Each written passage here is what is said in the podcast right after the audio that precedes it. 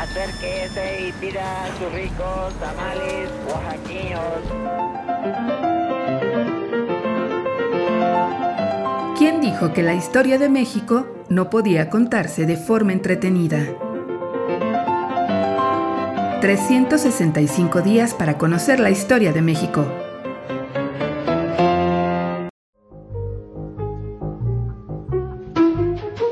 Sábado.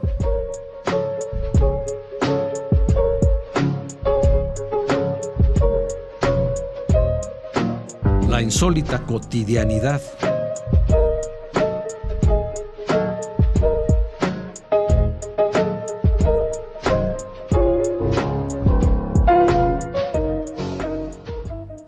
Juguetón.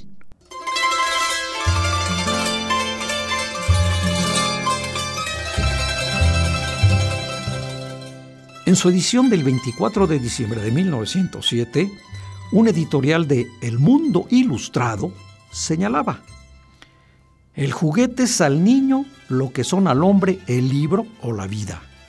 El juguete es placer, pero es también enseñanza.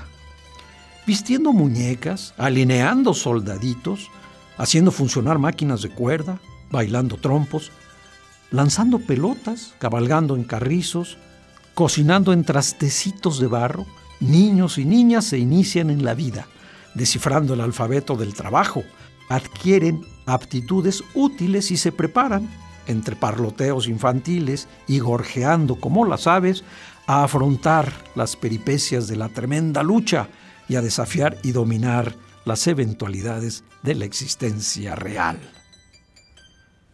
Con estas palabras, el editorialista se sumaba a la cruzada juguetera desarrollada en la Ciudad de México durante la época decembrina.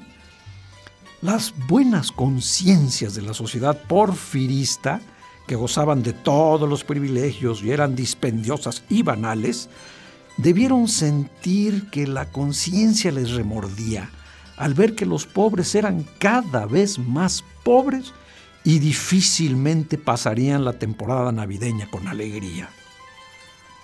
De esa forma, varios periódicos capitalinos, El Tiempo, The Mexican Daily Record, El Popular y El Imparcial, apoyaron la iniciativa de reunir juguetes para los niños pobres. Y para hacer más vistoso y alegre el evento, levantaron un enorme árbol navideño en las instalaciones de El Tiempo, ubicado en la primera calle de Mesones, el cual fue adornado con flores, focos de colores y cientos de pequeños juguetes que pendían en las ramas para que los niños pobres, esos pequeños seres que se asoman apenas a la vida y ya conocen dolores, privaciones y miserias, pasaran una feliz Navidad. Según señalan las crónicas de la época, desde las 9 de la mañana una verdadera turba infantil se aglomeró ante las puertas de El Tiempo.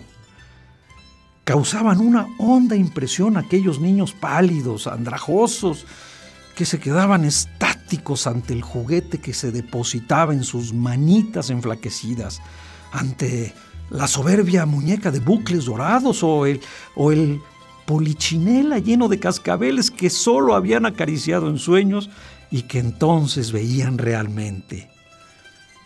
Muchos de ellos oprimían el juguete contra su pecho y salían corriendo como temerosos de que la ilusión se desvaneciera o de que aquel objeto siempre anhelado se les escapara. Se repartieron 7.500 boletos y cada uno de ellos proporcionó a un niño un momento de loca alegría. Cada uno de ellos llevó a las caritas melancólicas una sonrisa. Cada uno de ellos estremeció de ternura y de felicidad el corazón de una madre desvalida y miserable.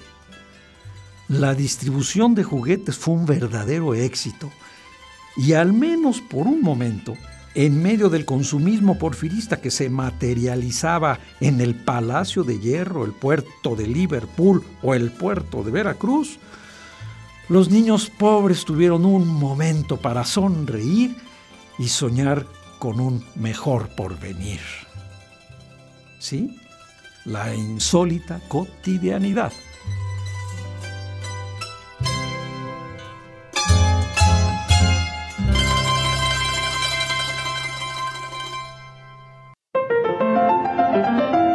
365 días para conocer la historia de México. Esta es una producción de Radio Universidad de Guanajuato y la Dirección de Extensión Cultural en voz del Teatro Universitario. Serie basada en el texto de Alejandro Rosas, 365 días para conocer la historia de México.